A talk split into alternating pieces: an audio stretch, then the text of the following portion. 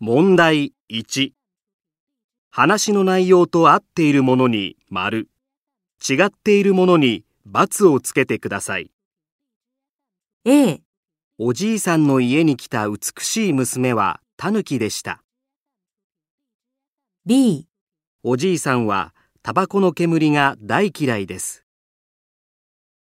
C、おじいさんは本当に小判が怖いと思っています。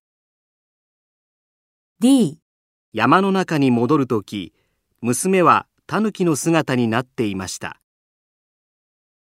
E、タヌキは次の日におじいさんにお礼をするためにやってきました。